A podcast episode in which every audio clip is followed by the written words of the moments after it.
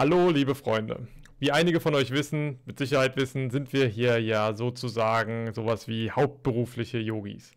Das heißt, die Entfaltung unseres eigenen Bewusstseins und Praktiken dafür, die sind ein elementarer Bestandteil unseres Tages. Die Hauptpraxis, die wir ausführen, ist die Meditation. Körperübungen, die nennen wir Asanas, die spielen auch eine große Rolle, sind aber entgegen der vielleicht am weitesten verbreiteten Meinung von Yoga nicht der Kernbestandteil des Yogas, zumindest nicht des Yogas, wie wir Yoga verstehen und wie wir es betreiben. Dementsprechend meditieren wir hier sehr viel. Regelmäßig und auch lang. Und da wir so viel Wert darauf legen zu meditieren, ist es natürlich ein Anliegen von uns, dass wir das auch möglichst dann effektiv machen. So ähnlich wie ein Leistungssportler, der möchte auch möglichst alle seine Gewohnheiten und Verhaltensweisen, die er in seinem restlichen Leben hat, so ausrichten, dass sie möglichst förderlich für seinen Sport sind. Wir machen das genauso. Wir haben viele Regeln und Hilfestellungen, muss man eigentlich sagen, die uns eben bei unserem Ziel unterstützen, unserem Bewusstsein möglichst effektiv zu entfalten und damit auch das Maximale herauszuholen aus der Zeit, die wir meditieren. Jetzt kommen wir schon zum Punkt. Was viele nicht über Meditation wissen, zumindest wenn es darum geht, wirklich auf die Entfaltung des Bewusstseins abzuzielen, dann gibt es eine, oder dabei gibt es einen wichtigen Faktor, der berücksichtigt werden muss. Eine Praxis, ohne die das Ganze echt schwer wird. Wenn man sie jedoch einhält, dann werden die Resultate der Anstrengungen noch viel mehr Früchte tragen. Jetzt habe ich lange genug auf die Folter gespannt. Es geht darum, dass Meditation ohne die Einhaltung bestimmter moralischer und ethischer Prinzipien eigentlich unmöglich ist. Zumindest die Meditation, so wie wir sie verstehen. Die Meditation, die darauf abzielt, das reinste, wahrste Bewusstsein, das in uns allen verborgen liegt, mehr und mehr zu realisieren. Es gibt also ethische und moralische Prinzipien, die wir so gut wir können befolgen. Das Ganze entspricht im Prinzip dem System, was ein alter Yogameister namens Patanjali gegeben hat. Der hat ein System gegeben, das dem achtfachen Pfad, der achtfache Pfad der Selbstverwirklichung heißt. So oder so ähnlich übersetzt. Auf jeden Fall hat er acht Glieder. Und die Glieder bauen aufeinander auf. Das heißt, wenn die unteren nicht erfüllt werden, dann sind die oberen noch viel schwerer zu erreichen. Und die beiden untersten Glieder davon heißen, und jetzt gucke ich hier einmal auf mein Tablet, Jama und Niyama. Was hat es damit auf sich? Jama und Niyama sind zehn Prinzipien, insgesamt zehn Prinzipien, fünf Jamas und fünf Niyamas. Und es sind ganz praktische moralische Prinzipien, die, wenn wir sie einhalten, darauf abzielen, die Kontrolle über unser Verhalten mit der Außenwelt, also unsere Interaktion mit der Außenwelt, darauf bezieht sich vor allem Jama, und das Verhalten in Bezug zu unserer inneren Welt, also wie können wir unsere innere geistige Welt möglichst unter Kontrolle bekommen. Darauf zielen die Niyamas besonders ab. Okay, wir werden hier nicht im Detail auf jedes Jama oder Niyama eingehen. Ich werde es jetzt einfach mal alle schnell runterrattern. Fangen wir an mit den Jamas. So, also Jama. Da haben wir Nummer 1. So, machen wir das hier mal so. Ähm, Nummer 1. Ahingsa. Ups. So. Oh. Oh, naja, das bleibt jetzt erstmal so. Nummer 1. Ahingsa. Ahimsa ist das, das kennen vielleicht einige, die sich mit Andy aus Gandhi, Gandhi und seiner ähm, Non-Violence, seiner gewaltlosen Widerstand auseinandergesetzt haben. Ahimsa ist das Nichtschadensprinzip. Das heißt aber nicht automatisch, dass keine Gewalt okay ist. Ahimsa bedeutet, niemandem schaden in Gedanken, Worten und Taten. Selbstverwirklichung, äh, Selbstverteidigung ist allerdings kein Schaden, sondern Selbstverteidigung. Und dafür kann auch Gewalt notwendig werden. Also, Ahimsa, niemandem Schaden in Gedanken, Worten und Taten. Dann machen wir weiter mit Ahimsa. Danach kommt Satya. Satya. Satya heißt wohlwollende Wahrhaftigkeit. Es geht also nicht nur darum, ehrlich zu sein, so simple Ehrlichkeit, man darf nicht lügen, man darf nicht lügen, aber was bedeutet das? Wenn eine Frau aufgelöst klingelt, eine junge Frau an der Haustür klingelt und sagt, kann ich bei Ihnen reinkommen? Ich werde verfolgt von jemandem, der mir was Böses will und sie sagen ja und dann klingelt fünf Minuten später ein großer böser Mann und sagt, haben Sie hier eine kleine äh, Frau entlanglaufen sehen, dann sagen sie natürlich, dann sagen wir natürlich, nein, das ist dann keine Lüge, das zielt einfach aufs Wohlwollen ab. Also Wohlwollen kommt vor faktischer Wahrheit. Das ist die Auffassung, die wir hier im, oder die, die Patanjali gegeben hat, oder zumindest so, wie sie unser spiritueller Meister Sri Sri Anandamurti gedeutet hat, von dem, was Patanjali gegeben hat in seinem System. Genau. Dann haben wir als nächstes ein Prinzip, das heißt Astea. Und das heißt das Nicht-Schadensprinzip, äh, das Nicht-Stehlen. Nichts oder im vollen Ausführungen nichts nehmen, was einem nicht rechtmäßig zusteht. Und dazu gehören nicht nur materielle Dinge, sondern auch geistige Dinge. Also zum Beispiel Leistungen, die irgendwie erbracht wurden, einfach zu behaupten, das hat man selber gemacht, fällt auch unter Astea und ist nicht konform mit Jama. So, dann haben wir noch Brahmacharya, das ist jetzt ein etwas längeres Wort, wird auch oft missverstanden.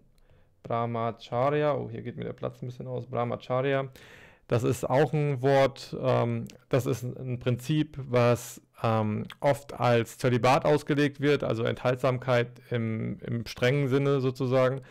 Das ist nicht das vollumfängliche, was Brahmacharya eigentlich bedeutet. Brahma bedeutet unendliche Glückseligkeit oder ist auch ein anderes Wort für Gott, also unendliche Glückseligkeit. Und es geht darum, dass man lernt, die unendliche Glückseligkeit, die hinter allem verborg verborgen liegt, auch zu sehen. Und zwar ständig zu sehen am besten. Es ist also sowas wie eine Autosuggestionspraxis, die einem dabei hilft, sich in jeder Situation glücklich zu fühlen. So, und dann haben wir als letztes noch, als letztes Jama Aparigraha. Hier sind Accents irgendwie, solche Striche, ich bin mir nicht ganz sicher, ob das hier hingehört. Naja, auf jeden Fall Aparigraha. Ähm, das bedeutet nur das Beanspruchen, was man wirklich zum Leben braucht oder kurz gesagt kein Luxus. Das heißt aber auch nicht, dass man in absoluter, totaler Askese leben muss, sondern einfach sich überlegen, brauche ich das wirklich für meine Arbeit, für mein Leben? Ist das was Sinnvolles oder ist es etwas, ist das ein Gegenstand? Ist das vielleicht auch ähm, nicht nur Gegenstände, sondern auch Ideen, Konzepte und so weiter, die, die mich nicht weiterbringen und die mir vielleicht sogar schaden? Also Aparigraha bedeutet Bescheidenheit, könnte man auch sagen. So, so viel zu den fünf Jamas. Kommen wir jetzt zu den fünf Niyamas. Niyama. So, und Niyama Nummer 1 ist Shausha. Shausha. Das bedeutet Reinheit oder Sauberkeit. Das, da unterscheidet man in vier ähm, Aspekte, innere körperliche Reinheit, was wir essen im Prinzip und welche Stoffe wir zu uns nehmen, innere äußere körperliche Reinheit, wie wir unseren Körper sauber halten, also duschen etc., Zähne putzen, diese Sachen. Dann ähm, innere geistige Reinheit, das ist welche Gedanken wir haben, also ähm, kommen von uns raus selber viele Gedanken, die negativ sind also bewerten wir viele Dinge negativ und solche Sachen. Oder und, und auch grob. Also verfallen wir oft in grobe Sprache, haben wir grobe Gedanken und solche Sachen. Oder eben das Gegenteil. Und dann noch ähm, äußere geistige Reinheit ist, welche Dinge lassen wir in unseren Geist rein, welche Filme schauen wir, mit welchen welche Konversationen gehen wir ein, welchen Input, egal über welchen Sinneskanal letztendlich, lassen wir in unseren Geist hinein. So, das ist Shaucha. Dann Santosha. Ähm, ist schon Santosha? Ja, ich denke schon. Santosha. Santosha. Santosha bedeutet ähm, letztendlich ähm, nicht Bescheidenheit, auch nicht Genügsamkeit. Jetzt fällt mir das Wort nicht ein. Es bedeutet, wenn man letztendlich ähm, nicht aus der Ruhe, Gelassenheit, Gelassenheit, wenn man nicht aus der Ruhe zu bringen ist. Also einfach gesagt ist es Gelassenheit. Wenn man die Dinge, die passieren, gelassen akzeptieren kann, ohne dabei ja in Rage zu verfallen oder ähnliches. So, das ist Santosha. Dann haben wir Tappa. Tappa. Tappa bedeutet auf Sanskrit sowas wie brennen oder ähm, ja, lodern, so ein Feuer, da ist ein Feuer. Und das ist das Feuer letztendlich das der, ähm, der, des Leidens, könnte man sagen. Also wenn man bereit ist, Schwierigkeiten, so ist es vielleicht weniger drastisch ausgedrückt, Schwierigkeiten, Hindernisse, Herausforderungen, Unannehmlichkeiten auf sich zu nehmen für einen höheren Zweck. Also es geht nicht darum, sich einfach nur selbst zu geißeln, wie das manchmal missverstanden wird, was man da so sieht, dass da irgendwelche Rituale gemacht werden und sich die Leute selbst irgendwie den Rücken blutig hauen oder solchen Quatsch. Das, darum geht es überhaupt nicht, sondern es geht darum, wenn ein guter Grund da ist, dass man ein etwas Beschwerliches auf sich nimmt, Hardship sagt man im Englischen auch, dass man dann bereit ist, das auch zu tun, wenn es wirklich einer höheren Sache dient. Ein ganz banales Beispiel könnte zum Beispiel sein, ähm, wenn man abends sich einen ruhigen Abend machen will und dann ruft der beste Freund oder die beste Freundin an und sagt, ich habe hier einen ganz dringenden Notfall, könntest du auf mein Kind aufpassen? Und dann denkt man sich, naja, lieber nicht, aber ja, ich mache es trotzdem. Einfach das ist dann, würde dann Tappa entsprechen. So. Ähm, Tappa, dann gibt es noch Svadhyaya. Svadhyaya. Und Svadhyaya bedeutet ähm, intellektuelles Studium von spirituellen Wissen. Also nicht, nicht jetzt ähm, lernen, wie baut man ein Haus oder so, das ist alles gutes Wissen, aber hier geht es jetzt wirklich darum, dass man sich damit auseinandersetzt, wie funktioniert spiritueller Fortschritt, wie kann man seinen Geist entfalten und vor allem sein Bewusstsein entfalten. Und dabei geht es auch nicht nur darum, das einfach zu lesen, okay, ich habe jetzt hier meine fünf Minuten Svatya gemacht und irgendeinen Text gelesen, sondern auch zu verstehen. Also spirituelles Wissen aneignen, kann man sagen. Und das ist auch eine regelmäßige Praxis, die ich als ungemein hilfreich empfinde für den spirituellen Fortschritt und die wirklich den spirituellen Fortschritt nach meiner Erfahrung, bei mir zumindest, extrem beschleunigt. Svadhyaya. Und jetzt haben wir noch, das ist ein bisschen abstrakter, Ishvara. Passt das hier hin? Pranidana. Ja, Ishvara ist der kosmische Kontrolleur. Und das bedeutet quasi, dass wir jederzeit, also dass wir uns immer ausgerichtet sind auf die Kraft, die hinter uns steht und uns kontrolliert und letztendlich die ganze Welt kontrolliert und erschafft. Das höchste Bewusstsein. Das ist auch eine Art ähm, Suggestionspraxis, könnte man sagen. Also eine innerliche Praxis, die mit Hilfsmitteln ähm, praktiziert wird, wie zum Beispiel Mantras und ähnliches.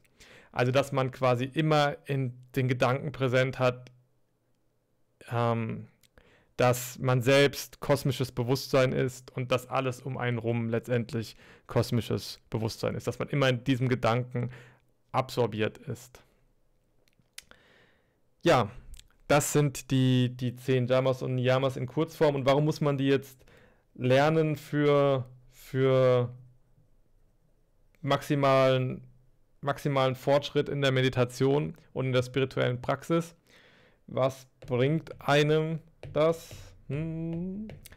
Die Antwort ist, dass es letztendlich zwei Dinge bringt. Das eine habe ich schon am Anfang angedeutet oder gesagt, es geht viel dabei darum, seinen Geist und seinen Körper auch zu kontrollieren. Und damit ist nichts Negatives gemeint oder Zwanghaftes, sondern dass man einfach in der Lage ist, zu entscheiden, was passiert mit Körper und Geist.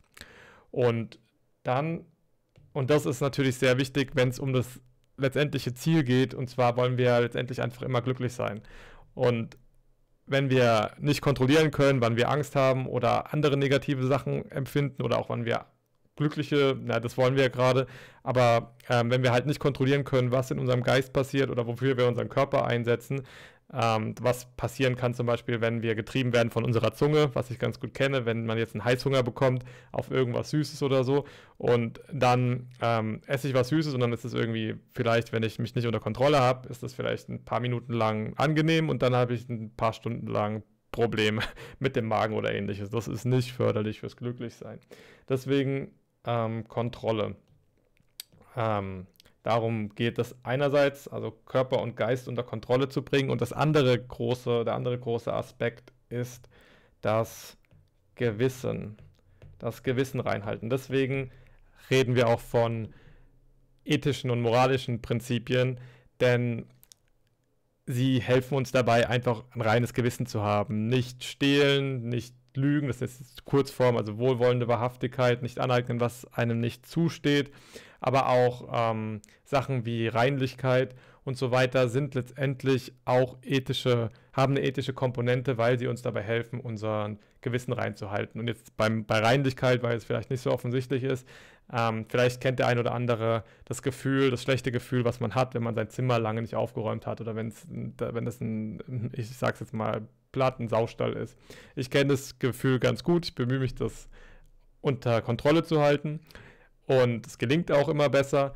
Aber vor allem wichtig ist hier jetzt, dass die, ähm, dass das Gewissen rein bleibt für die Meditation. Denn wenn das nicht gegeben ist, dann sitzt man in der Meditation und ist die ganze Zeit geplagt von den ganzen Dingen, die, im, die einem das Gewissen vorschiebt. Also man will sich ja konzentrieren, zumindest bei der Yoga-Schule, die wir verfolgen, geht es uns ja darum, uns wirklich ganz auf das reinste Bewusstsein auszurichten, nur darauf zu konzentrieren.